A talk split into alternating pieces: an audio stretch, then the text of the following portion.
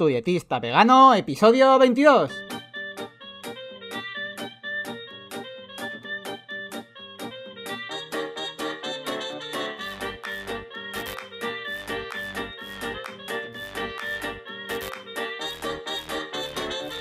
Hola, ¿qué tal? Muy buenas a todas y a todos. Bienvenidas y bienvenidos al podcast de Tu Dietista Vegano, el podcast en el que yo, Sergio Guayar, voy a comentar conceptos, estrategias, mitos y noticias sobre nutrición y veganismo. En resumen, como una alimentación más vegetal puede ser, entre otras cosas, muy beneficiosa para tu salud. Y como siempre os digo, antes de empezar, si tenéis cualquier duda, cualquier pregunta sobre nutrición, si habéis visto alguna noticia que os choca, si pues ahora además que se acercan estas fechas navideñas, eh, tenéis pues algún comentario en el grupo de la familia de el típica persona que comenta, ay, pero eso es mentira porque a mí me han dicho que... Nada, me escribís a tudietistavegano.com barra contactar y si me parece un tema muy importante o muy impactante, lo comentaré aquí en el podcast.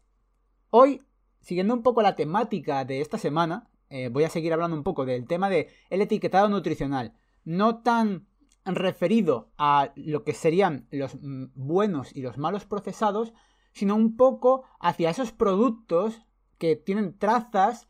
y la gente, algunas personas veganas, pues pueden llegar a dudar si son aptos o no para su consumo. Entonces, claro, porque de repente puedes consumir un producto y ves que tiene, puede contener trazas de huevo o de leche. Entonces, claro, pues esto puede causar un problema y realmente pues con respecto a esto hay dos puntos de vista. Entonces, lo que voy a hacer yo es voy a exponer los dos puntos de vista y ya pues que cada uno con la ética que tenga y entonces pues que esta persona coja la opción con la que se siente más identificada. Entonces, la primera opción de, de las dos que voy a hablar sería decir que sí, que estos productos, a pesar de que lleven trazas, son totalmente aptos para quienes quieren llevar una alimentación 100% vegetal o vegano.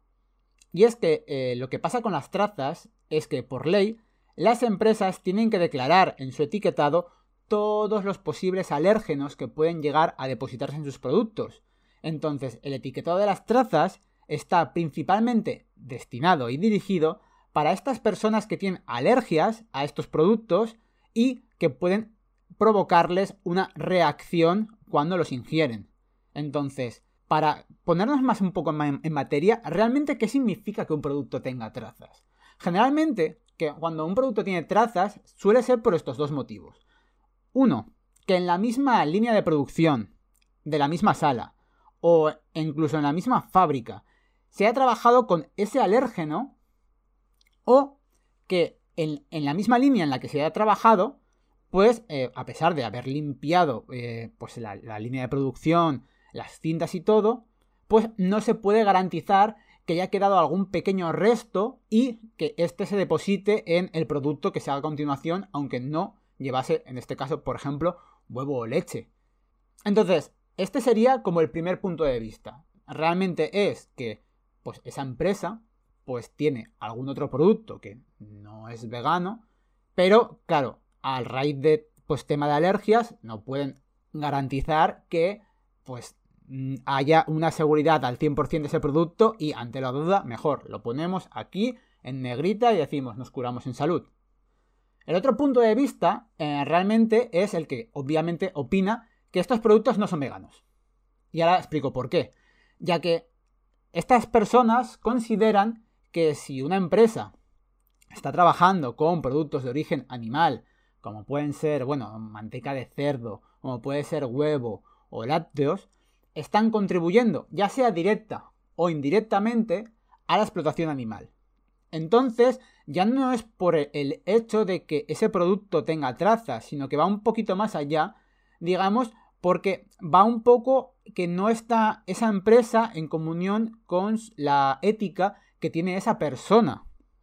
Ya que como están usando esos productos, digamos que prefieren no consumirlos para no apoyar a esa empresa, a pesar de que el producto en sí pueda ser perfectamente vegano, como podría pasar, creo que pasa esto con las Oreo, las Oreo, las galletas Oreo, son, eh, eh, por los ingredientes, son veganas, pero no llevan la etiqueta de vegana porque pues precisamente pueden tener trazas de otros productos que sí en esa fábrica los hacen, pues ahora mismo no sé si es con leche o con huevo. Entonces, otra cosa que hay que tener un poco también más en cuenta es que muchas veces hay un sello en ciertos productos que garantiza que ese producto sea vegano. Al final también hay que tener un poco como de, como de ojo, porque este sello, el sello, este sello es amarillito y tiene una V con una hoja en, la parte final de la V, pues, y abajo pone vegano o lo pone por algún lado, por algún lateral, pero también hay que tener cuidado porque a veces usan este sello y pone vegetariano, entonces Claro, es posible que tú veas la V y te confíes y realmente es vegetariano y pueda contener, pues, o claro de huevo, o huevo, o leche, o, suero de leche, o alguna cosa de estas. Entonces, la garantía del sello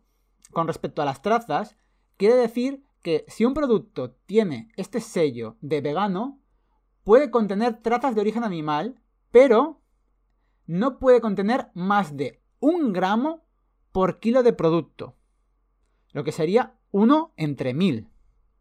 Esta es la garantía que se tiene que dar para que un producto pueda llevar este sello de producto vegano y pues pueda llegar a las tiendas con, digamos, con este reconocimiento, por así decirlo, para que pues la persona que lleve una alimentación 100% vegetal, lleve una alimentación vegana, pues vea el sello y diga, vale, me puedo fiar de, de esto que me está comentando aquí porque ha pasado este certificado de calidad, por así decirlo. Esto sí que es verdad que es bastante personal, es una decisión personal. Yo personalmente sí que consumo algún que otro producto que pueda tener trazas, pero sí que es verdad también, como digo, que esto puede cambiar de un día para otro, porque realmente es ya más una, una posición ética que no una posición un poco así más nutricional.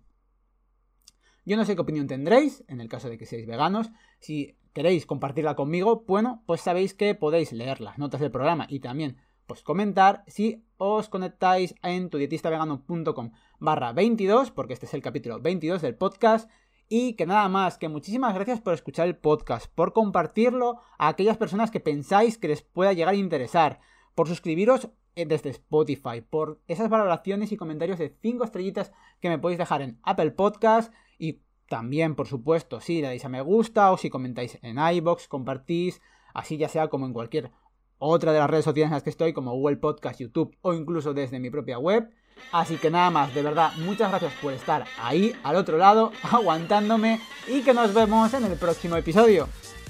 Adiós.